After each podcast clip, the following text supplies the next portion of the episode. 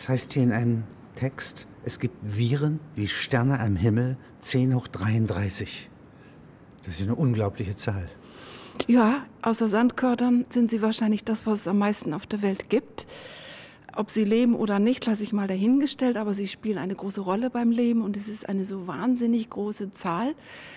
Mir ist die Zahl insofern wichtig, weil diese besagt, wenn es so viele Viren gibt, gibt es eigentlich erstaunlich wenig Krankheiten. Das denkt man jetzt nicht, weil wir kennen alle Viren nur aus der Medizingeschichte und sie machen krank. Im Lexikon steht drin, Viren sind Krankmacher. Aber wenn es so viele Viren gibt, gibt es erstaunlich wenig Krankheiten. Und wenn Sie mal beschreiben, was ist ein Virus eigentlich? Wie klein ist das? Also man kriegt ja heute überall mitgeteilt, dass es Nanopartikelchen sind in der Welt, die man überall haben will, als Transporteure für vielleicht genetisches Material und Medizin. Das ist die Größenordnung von Viren, Nanopartikel, 10 hoch minus 9 Meter aber sichtbar nur im Elektronenmikroskop. Also die ganze Forschung, die wir machen, ist indirekt. Wir können sie nicht sehen, außer wunderbaren elektronenmikroskopischen Aufnahmen, die es aber nur noch an wenigen Instituten hergestellt werden können. Und das ist das Einzige, was wir sichtbar machen können über Viren. Ja. Was sähe man da?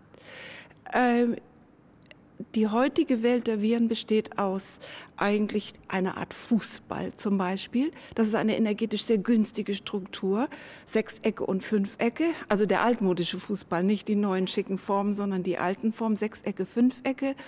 Hochsymmetrische Strukturen, weil die sich energetisch sehr gut zusammenlagern. Platonische Körper? Richtig platonische Körper, genau richtig. Die, genau, so ist es. Manchmal mit Höhle, manchmal ohne Höhle. Liegt daran, dass sie energetisch günstig sich zusammenlagern können und aus relativ begrenzter Anzahl von Bausteinen bestehen und formen sich von alleine. Und bilden offenbarkundig äh, auch so Inseln, Pulks, Gesellschaften? Ja, gut, Gesellschaften, ja, das ist eine Frage, die mir Kollegen manchmal stellen oder Freunde, gerade nicht Kollegen. Ja, also sie tauchen auf in Schwärmen.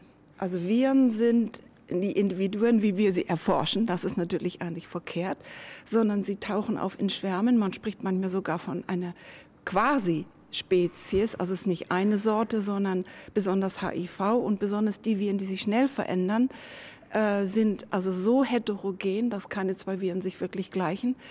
Das liegt daran, dass die Viren sind nicht so riesengroß, sie sind ein kleiner Bestandteil unseres Erbguts im Vergleich, aber sie können sich wahnsinnig stark vermehren und verändern sich dabei, so dass also jede Runde eine Virusvermehrung zehn Fehler einbringt von 10.000, so dass das Virus, wenn es sich ein paar Runden lang vermehrt hat, im Körper einen Schwarm darstellt. Und alle sind verschieden. Darum gibt es keinen Impfstoff und darum gibt es keine guten Medikamente. Man verändert, das Virus verändert sich so schnell. Das sind aber jetzt speziell die Viren. Es gibt auch solche, die sich nicht so stark verändern. Also die Zum wirklichen ja. Ähm, ja, Herpesviren oder ähm, die Adenoviren, die wir im Auge haben können, die haben eine Doppelhelix. Aber die Viren, die die interessanteren sind, haben sozusagen eine halbe Doppelhelix. Und die können sich ununterbrochen vermehren und sich verändern. Und das und, taten Sie schon während der Evolution die ganze Zeit? Also Sie kriegen mich an meinem interessantesten Punkt. Ich bin ja hier am Wissenschaftskolleg und die Frage stelle ich mir im Moment. Ich habe Dutzende von Darwin-Büchern. Da kommt also wir natürlich nicht vor, gab es ja nicht zu der Zeit, aber sie geben, kommen auch heute nicht vor. Ich, und da bin ich nicht alleine, vertrete die Meinung, die Viren waren, eine besondere Art von Viren, waren der Anfang des Lebens oder zumindest gleich von Anfang Ach, an dabei. Nicht Restabfallprodukte. Das wird also gesagt. Ruinen. Es gibt Sachen, Leute, ja. die sagen, die sind ja aus der, aus der Zelle als Satelliten entstanden. Es gibt aber auch die Virus first, also die Viren zuerst. These. Und da sie überall vorkommen, also ich kann mir nicht jemanden vorstellen, der mit der Pipette auf der Welt die Viren verteilt und überall hinkommt.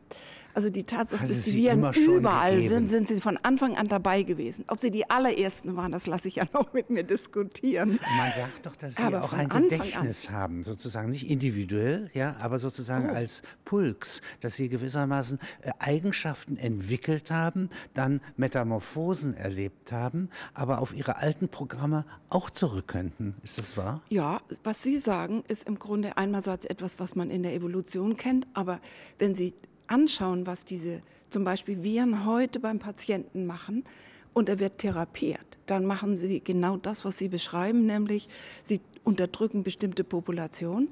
Das Virus wird sich, es entsteht eine neue Population unter dem Druck des Medikaments.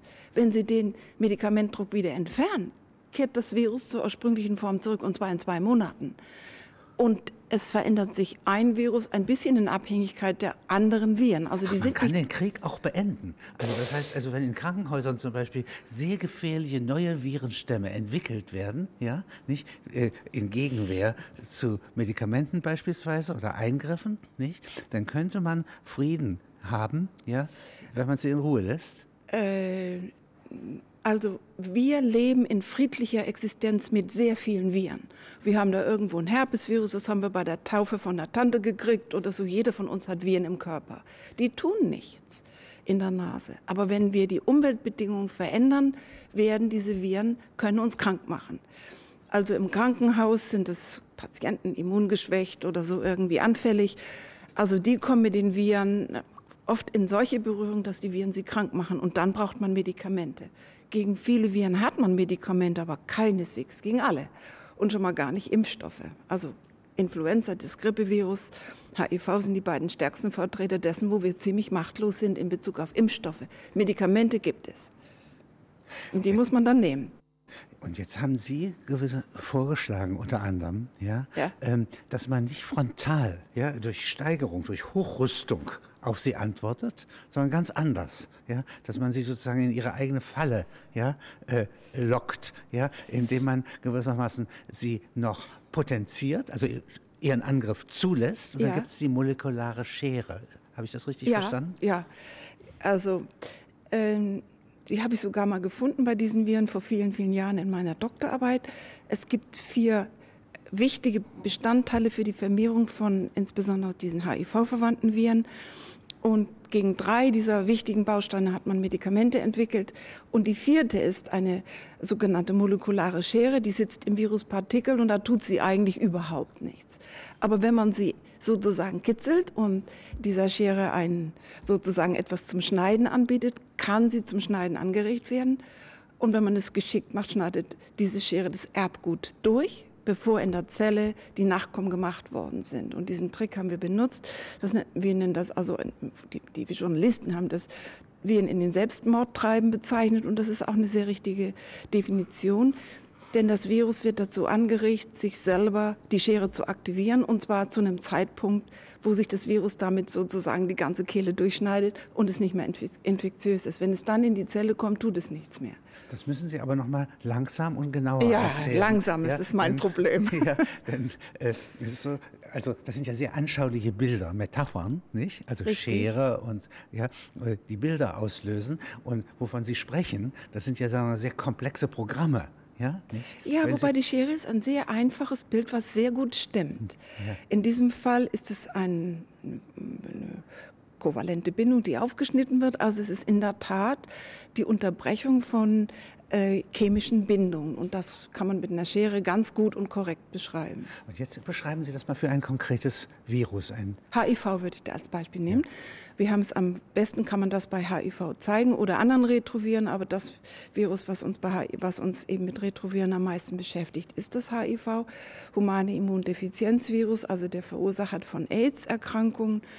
Und dieses Virus äh, hat so eine hochvariable Erbgutinformation, also Einzelstrang muss man das nennen, RNA sagen wir dazu. Und eigentlich soll dieses natürlich in die Zelle und 10.000 Nachkommen machen. Eine, die Viren haben nur ein Ziel, vermehren. Aber dazu auch, sich zu verändern, denn sie wollen also sozusagen immer die Sieger bleiben bei der Vermehrung. Diese beiden Haupteigenschaften äh, des Virus ähm, unterbinden wir, dass es gar nicht so weit kommt, indem wir dem Virus, solange es noch außerhalb der Zelle ist, eine kleine Substanz anbieten, im Grunde sagen, jetzt schneide. Und dann können wir das Virus zu einem Schnitt. Wie macht man das?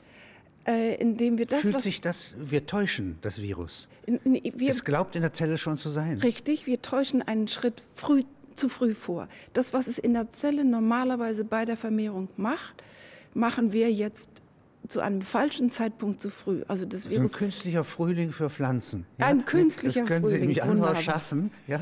und dann werden Sie alle sterben. Aber Frühling Jahr. ist gut. Das ist also eine, ein, früher, ein früher Tod. Es ist ja. eigentlich die Induktion eines Schnitts, der normalerweise erst erfolgen soll, wenn das Virus sein Erbgut unter Dach und Fach hat, in der Zelle, jetzt die Anweisung hat, 10.000 Mal und dann haben wir die, nach, die neuen Viren, die in der Zelle dann zum Schluss aus der Zelle herauskommen und die nächsten Zellen infizieren. Soweit kommt es gar nicht.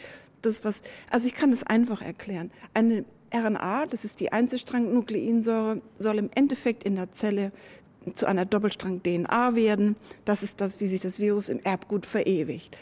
Und dabei muss es erstmal aus dem Einzelstrang ein eine komplizierte Hybridstruktur machen und dann ein Doppelstrang. Und da muss was weggeschnitten werden, damit ein Doppelstrang entsteht. Und das Wegschneiden induzieren wir zu früh und erzeugen es im Virus. Und was sodass, machen Sie das? ja, indem wir dem Virus ein Stückchen anbieten, was es ganz genau auf der genetischen Information sowieso hat. Ein Oligonukleotid. Ja, mit ah. Speck fängt man Mäusen. Ein Oligonukleotid und es geht überraschenderweise auch alleine ins Viruspartikelchen hinein. Und dann kriegt also, wie wir sagen, dieses Enzym bekommt ein Substrat und schneidet. Also, das ist der Trick. Es ist genau abgeguckt, was es tun muss, nur zu früh. Aber man das Medikament Kriege könnte man so gewinnen. Ja, ja im Moment so versuchen. Überlistet. Ja, ja nicht? aber da sagen Sie etwas, was ich sehr interessant finde. Die ganze Vokabular der Viren ist ein Kriegsvokabular. Angriff, Verteidigung, Umbringen, hinterlistig. Ähm, das ist die Sicht der Patienten und die Sicht der Mediziner. Und die Virologie ist natürlich voll in der Hände der Mediziner, weil uns Krankheiten beschäftigen. Aber 10 hoch 33, ich greife Ihren, greif Ihren Einstich auf, 10 hoch 33 Viren, die paar, die was machen, sind natürlich die Quälgeister. Aber viele machen gar nichts. Und die Viren, die es in der Welt gibt, sorgen zum Beispiel, infizieren Bakterien und sorgen für die Nahrungskette im Meer. Sie sind in jeder Pflanze, aber sie tun nicht unbedingt was. Ab und zu infizieren sie eine Pflanze so, dass die, die, die Ananas kaputt geht oder die Kartoffeln. Aber das sind immer Fehlfunktionen. HIV ist ein Affenvirus. Sieben Millionen Jahre hat man es zurückverfolgen können, hat es das gegeben. Dann wurden die Affen vielleicht krank und sind verendet, das haben wir nur nicht gemerkt, weil man ja nicht Oder merkt. Sie wurden gegessen? Ja? ja, wenn sie gegessen wurden, dann war schon die Gefahr, dass sie dabei das Virus auf den Menschen übertragen ach so, haben. Ach so, das ist ja, wahrscheinlich ja, die Übertragungsart so, gewesen. Aber die, die wirklich schwer krank waren, waren vielleicht im, im, im, Urwald verendet. Und das ist ja auch vielleicht schon ganz lange her. Sieben Millionen Jahre ist ja eine lange Zeit. Jetzt weiß man, dass HIV vor ungefähr 100 Jahren aus dem Affen auf den Menschen übergegangen ist. Schlachten, Essen, Nahrungskette, so etwas. Und wir wissen von dem Virus seit 25 Jahren. Aber da ist was passiert. Da sind Megastädte am Kongo. Da sind hygienische Maßnahmen, die also keine Krankensysteme, keine Hygiene. Ein, plötzlich ist dieses Virus in solcher Stadt ausgebrochen, über den Kongo spazieren gefahren und dann in Kinshasa angekommen, wo keiner mit diesem Virus umgehen konnte.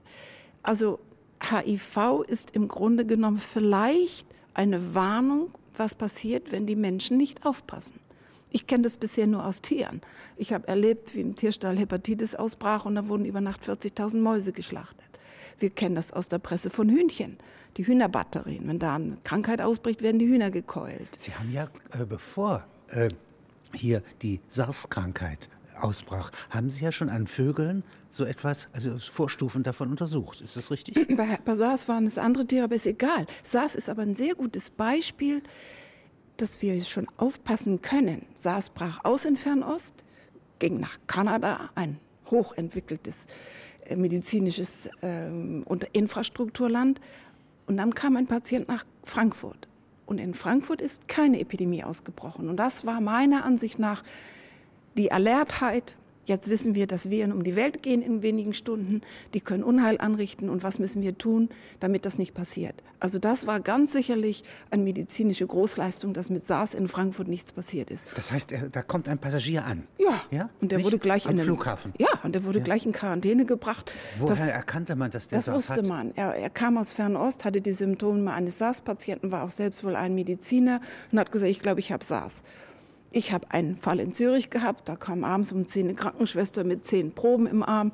Ich glaube, wir haben einen SARS-Piloten aus Malaysia. Was tun wir? Also muss die Diagnostik her, dass der SARS-Patient ist. Hat er SARS oder nicht? Hat er. Nein, aber die Schwierigkeit herauszufinden, dass es nicht hatte, war eine abenteuerliche. Ich habe nämlich im Tropeninstitut in Hamburg angerufen und habe gesagt, Herr Schmitz, was muss ich tun? Es war Mitternacht. Ja, Sie müssen dies und jenes und noch wieder was tun. Da habe ich gesagt, hm, Ja, sagt, oder Sie bringen das Virus her. Und dann habe ich das Virus hingebracht. Und die haben Flugzeug genommen? Oder? Das darf man. Ein einziger ja. Kurier macht das. Ja. Und man macht wie eine russische Puppe zehn Sicherheitsbehälter ineinander. Und dann hat er in 24 Stunden die Diagnose gestellt. Also das muss man können und das muss die Sicherheitsauflagen im Labor müssen vorhanden sein. Aber was ich eigentlich sagen will, ist, dass es zivilisatorische Frage ist. Ja. ja. Eine Frage, die so wichtig ist wie Städtebau, wie Straßenbau. Richtig. Dass ich da an der Stelle aufpasse, dass sie sich nicht aus, äh, dass hier der nicht Virus nicht weiter kann. Ja. ja, wobei das ist etwas, es gibt sogenannte Pandemiepläne. Die ganze Welt ist durch diese sogenannte Vogelgrippe aufgescheucht, hat Medikamente gebunkert und Hoffmann lauschreich gemacht und hat Pandemiepläne erstellt. Das Robert Koch Institut für Deutschland, in jedem Land gibt es Pläne, was müssen wir tun, wenn so ein Virus kommt. Und das finde ich natürlich, ich glaube, es kommt nicht, weil wir so gut aufpassen. Wir haben überall in der Welt Outposts, die sagen, welche Viren sind jetzt im Schwange und was müssen wir sagen, wo müssen wir aufpassen. Mit HIV wusste man noch nicht, wie man das machen muss. Und Afrika ist natürlich ein Land ohne Infrastruktur. Also, und es ist eine sexuell übertragbare Krankheit. Die ist natürlich auch viel schwerer in den Griff zu kriegen als zum Beispiel, wenn es über Speichel geht, über Nahrungsmittel oder sowas. Also sexuell übertragbare Krankheiten sind ein besonderes Problem, weil das eine, eine natürlicher Trieb des Menschen ist und sich zu vermehren und dann das in Afrika Motiv ist recht. sozusagen hinter. Ja, Halt vermehrt euch. Von uns, Wie wir euch. machen das ja, ja auch. Ja. Alles vermehrt sich. Ja, aber ich finde, dass die, die Lehre, die wir aus HIV gezogen haben, ist schon mal eine ziemlich gute, ob wir damit, dass wir HIV nicht so schnell in den Griff bekommen. Ich habe ja mal geschrieben, HIV ist eine wahnsinnige Erfolgsstory und eine wahnsinnige Misserfolgsstory. Erfolgsstory also man, für den Virus oder nein, für nein, die Medikamente? Für die, für die, die Medikamente und die Diagnostik. Und das ist also mit Sicherheit in 25, also das war in fünf Jahren war das alles verfügbar. Und das war sicher die Großleistung auch von dem jetzt beim Nobelpreis ausgelassenen Bob Gallo, aus guten Gründen vielleicht, aber diese Leistung hat er erbracht. Wie können wir HIV testen und wie können wir Medikamente entwickeln? Und das ist in wenigen Jahren erfolgt dass wir keinen Impfstoff haben, ist die riesen Misserfolgsstory, aber wir haben auch keinen wirklich guten Impfstoff gegen Influenza. Diese Viren sind ebenso schnell anders. Wenn die Druck kriegen, machen sie sich anders. Das ist der Trick. Und so sind wir wahrscheinlich entstanden. Gegenüber HIV ja. ähm, sind wir jetzt in manchen Punkten ja, ja. noch nicht erfolgreich. Ja.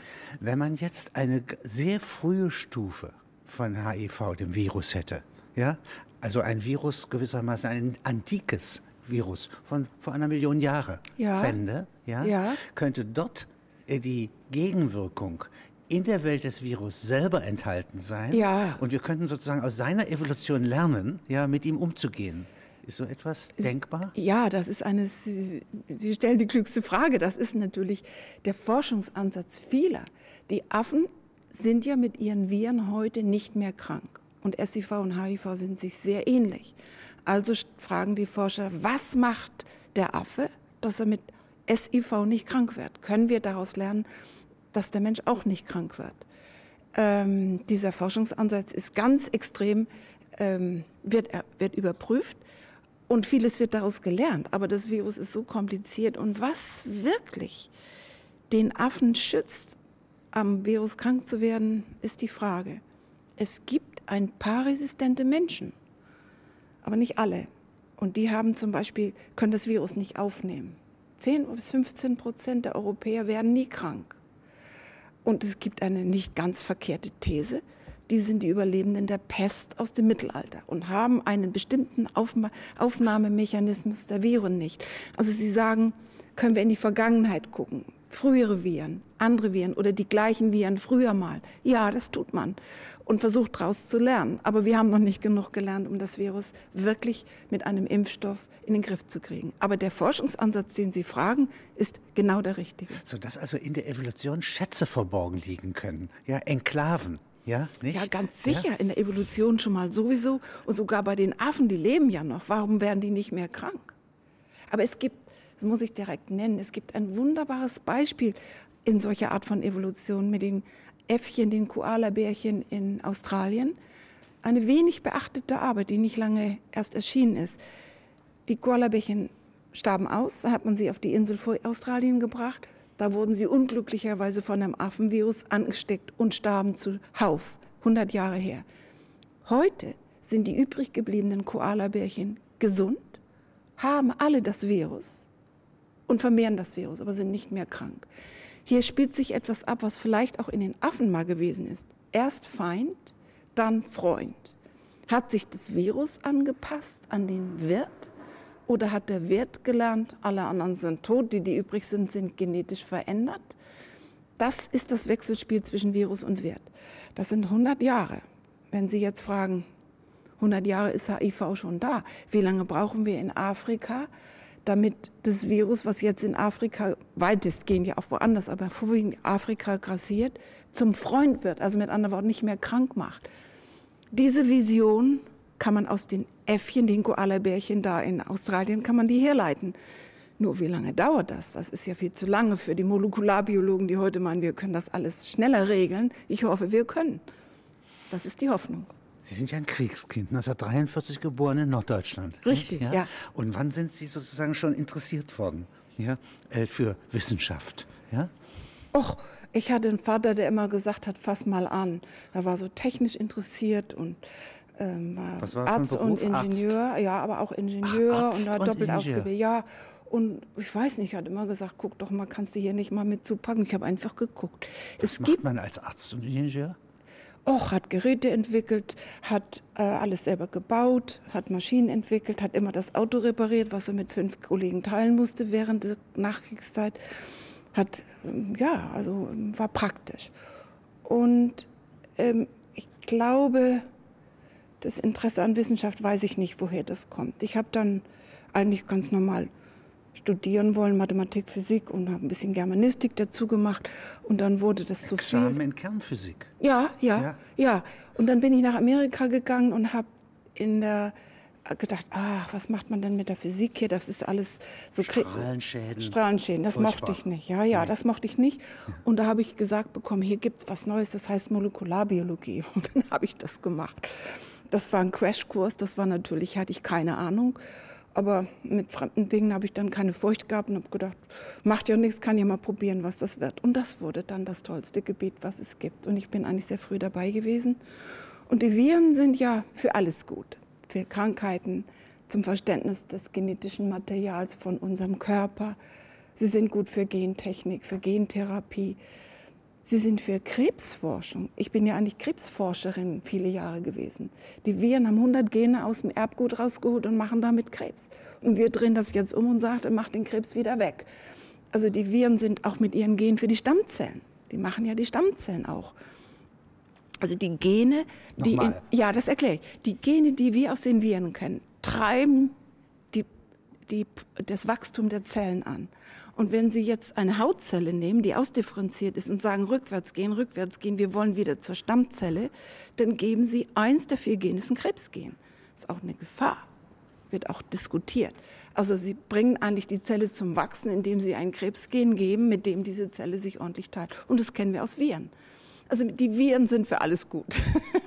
sind ein Sie breites haben eine hohe Achtung vor denen. Ja, Sie, ja ich bin eigentlich, natürlich bin ich äh, auch von der Vielseitigkeit der Forschungsmöglichkeiten fasziniert. Aber und auch vor der, haben Hochachtung vor ihrem Forschungsgegenstand. Das heißt, ja. Sie finden doch das eigentlich äh, intelligente Lebewesen, nicht individuell, ja, nicht als Einzelne. Ja, ja. Sie sind klüger als wir alle. Sind klüger als wir, ja. ja, und immer respekteinflößend. Also ähm, es ist ja auch die Frage, wie man sie untersucht und erforscht. Nicht, dass ich Angst davor habe. Wir wissen ja, wie wir das machen, damit wir uns nicht anstecken. Aber sie, sie geben einen Einblick in Lebensvorgänge und haben uns sehr viel beigebracht über das, was sie und uns in der Zelle abläuft. Ja, es wird einfach als Hilfsmittel für die Forschung sind sie natürlich unersetzlich. Wenn ich mir Sterne vorstelle, ja. ja ähm, dann äh, kann man sich ja nicht vorstellen, dass das Lebewesen wären. Ja. Äh, auch Molekülwolken in, ja. zwischen den Galaxien, ja, ja, könnten Leben enthalten, aber man glaubt das nicht. Ja? ja. Und auf der Plancklänge, ja, also sehr, sehr klein, ja, ähm, wo Gravitation und Quanten zusammenpassen, ja, ja. gibt es wohl auch kein Leben. Also nicht das Leben, was wir uns vorstellen. Wir können uns vielleicht ein anderes Leben nicht so sehr gut vorstellen. Ähm, äh, es gibt ja primitive Formen, wenn man sagt, ein bisschen Art Leben ist, aus eins macht zwei.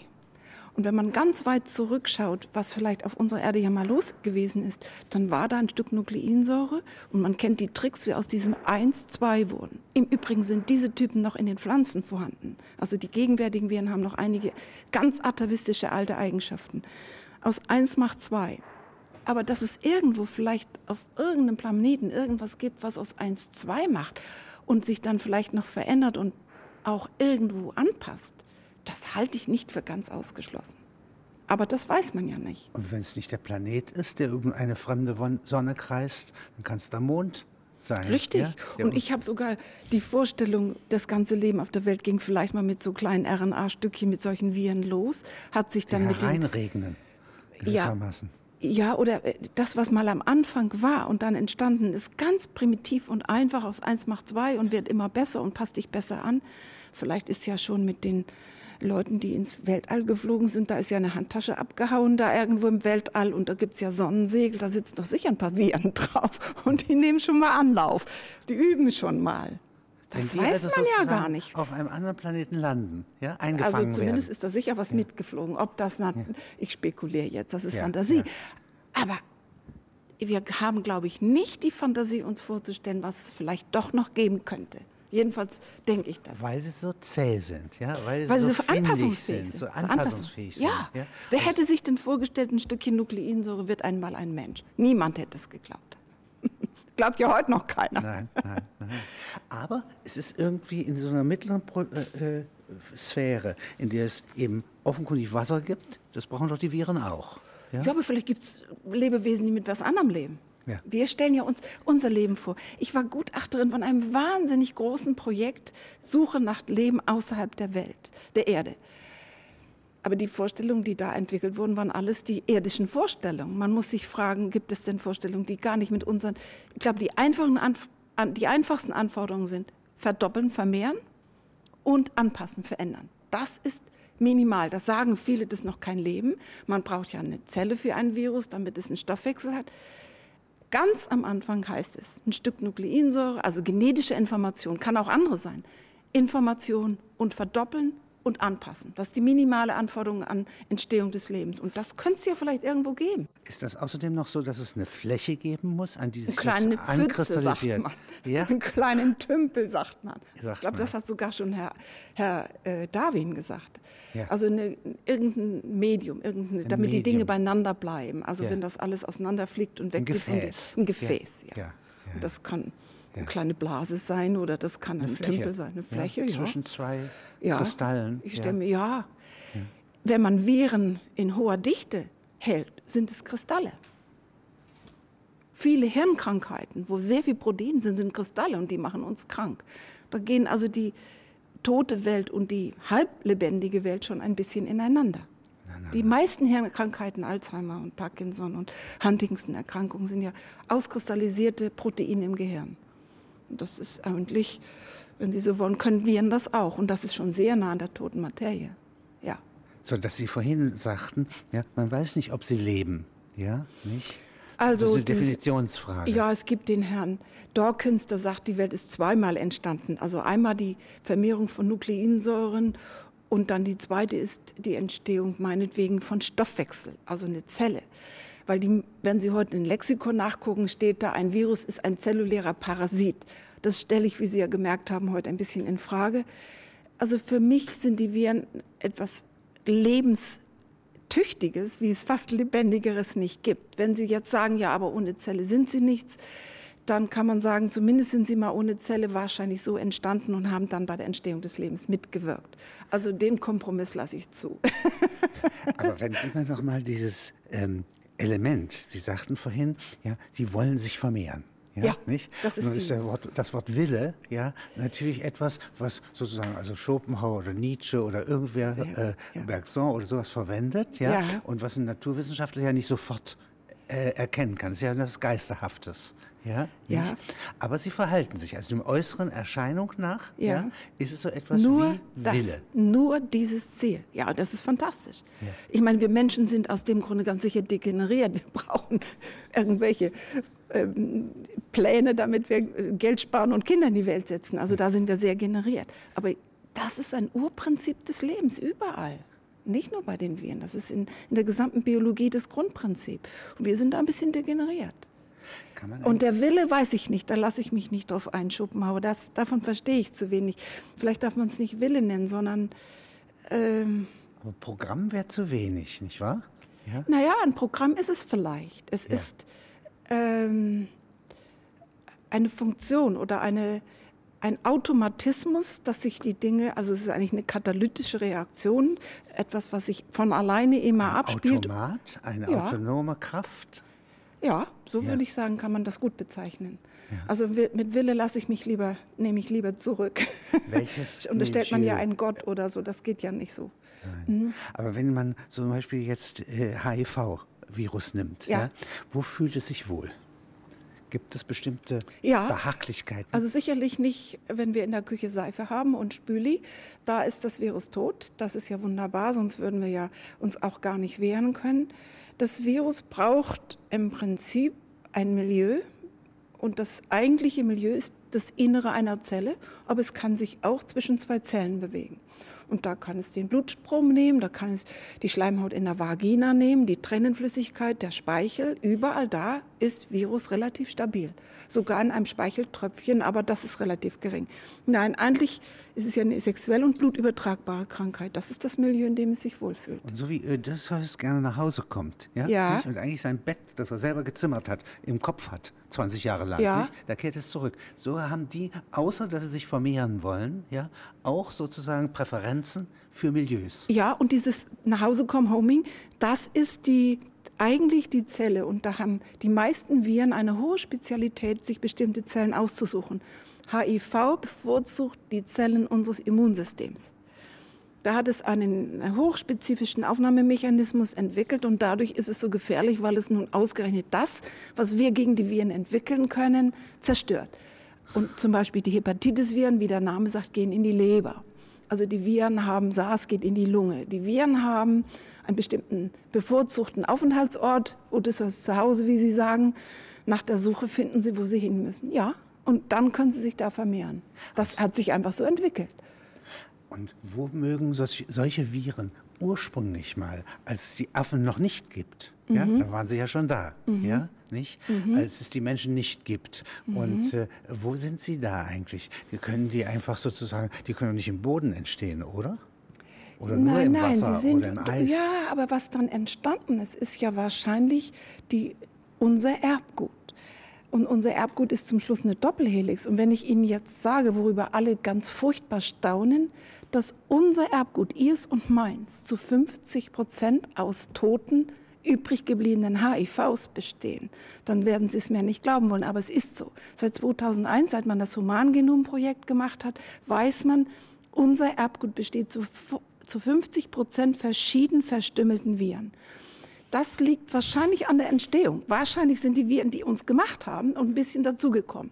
Kann man aber auch umdrehen und sagen, erst gab es uns und die Viren sind dazugekommen. Also immer die Frage Ei und Henne. Das ist immer der Konflikt. Aber dass wir noch 50 Prozent in unserem Erbgut defekte Viren haben. Wir haben die gesamte Menschen Menschheitsgeschichte in Form von Fußspuren von Viren in unserem Erbgut. Und was machen die da? Also nach Darwin sind sie da nicht einfach nur übrig geblieben. Es gibt da sehr gute Theorien. Sie sind die Antreiber der Evolution auch heute noch. Also sie, man spricht davon springenden Genen, die springen im Erbgut hin und her. Wenn sie von einem Menschen zum anderen springen, dann sprechen wir von einer Infektion. Wenn sie innerhalb einer Zelle bleiben und herumspringen, dann machen sie unser Erbgut ein bisschen aufwirbeln. Und das müssen wir auch haben, damit unser Erbgut sich nicht zu sehr festsetzt und stabil ist. Also die Viren springen rein und vielleicht kommt dann irgendwo und ein halten Nutz. uns frisch und halten, halten uns frisch. gespannt. Vielleicht kommt Mozart und Krebs raus. Und wir wissen, Krebs kommt bestimmt raus. Das können wir leichter nachweisen, als, als zu sagen, Mozart. wo kommt der Mozart her? Ja, das ist jetzt überspitzt. Ja. Aber diese springenden Gene, wissen wir, wenn die an bestimmte Stellen reinspringen können, können sie andere Gene an- und abschalten und sie können Krebs erzeugen. Das wissen wir. Also diese Viren sind ja die besten Studienobjekte für Krebserzeugung. Aber wie Mozart dabei entsteht, das wissen wir noch nicht. Wie ist es denn äh, äh, bei den, welche Arten von Krebs können durch Viren erzeugt werden? Also es gibt da zwei Dinge zu unterscheiden. Die Viren nehmen Erbgut aus der Zelle auf und sind für uns die Lehrmeister der Krebsentstehung. Wir kennen da viele hundert Gene. Entstehen im Menschen, das ist ein Labor. Artefakt, wenn man so will, ein Kunstlabor. Aber im Menschen sind etwa 20 Prozent der Erkrankungen, die wir heute kennen, mit Viren als Kofaktor. Ein Super-GAU ist ja immer mehr als ein Faktor. Und eine Krebsentstehung ist ein Super-GAU im Rahmen eines Menschen. Und dafür sind viele Faktoren verantwortlich, meistens fünf oder sechs oder zehn. Und einer davon ist oft ein Virus. In 20 Prozent der Tumorerkrankungen nachgewiesen. Also HIV macht Spättumore, ist aber selbst kein Krebsvirus. Aber zum Beispiel das humane Papillomvirus, was ja der Herr Zuhausen dieses Jahr für den, dafür hat er ja den Nobelpreis bekommen, das macht Tumore in Kaninchen, das weiß man lange. Herr Zuhausen hat gezeigt, es macht Tumore im Menschen. Es gibt noch ein paar andere Tumorviren, Hepatitisviren. In der dritten Welt, nicht bei uns, aber in der dritten Welt machen Hepatitisviren mit Kofaktoren, die wir nicht haben, ganz viel hepatozelluläres Karzinom, also ein schwerer Karz, schweres Karzinom. Wir kennen also etwa 20 Prozent der heutigen Tumore spielen Virus eine Rolle, aber nie die alleinige. Habe ich das klar genug gesagt? Also sie sind immer, immer Hilfsfaktoren und sind Kofaktoren.